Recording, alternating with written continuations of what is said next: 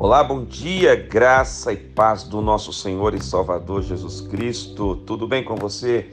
Aqui é o pastor Rodrigo Bussardi, da Igreja Metodista Central Resende, a Catedral Emanuel, e eu tenho uma palavra de Deus para o seu coração.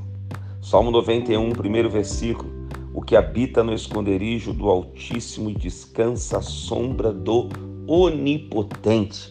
Você é convidado a habitar a estar no esconderijo do Altíssimo, a ser protegido pela presença do Altíssimo, a ser preenchido por esta presença que vai dar um significado à sua vida, que vai dar um destino à sua vida, que colocará no seu coração um santo propósito. Nesse ambiente, nessa presença, você terá descanso, você terá refrigério, você terá renovação. Vivemos um tempo onde muitas pessoas estão cansadas, sobrecarregadas, aflitas, e Jesus está oferecendo a sua presença.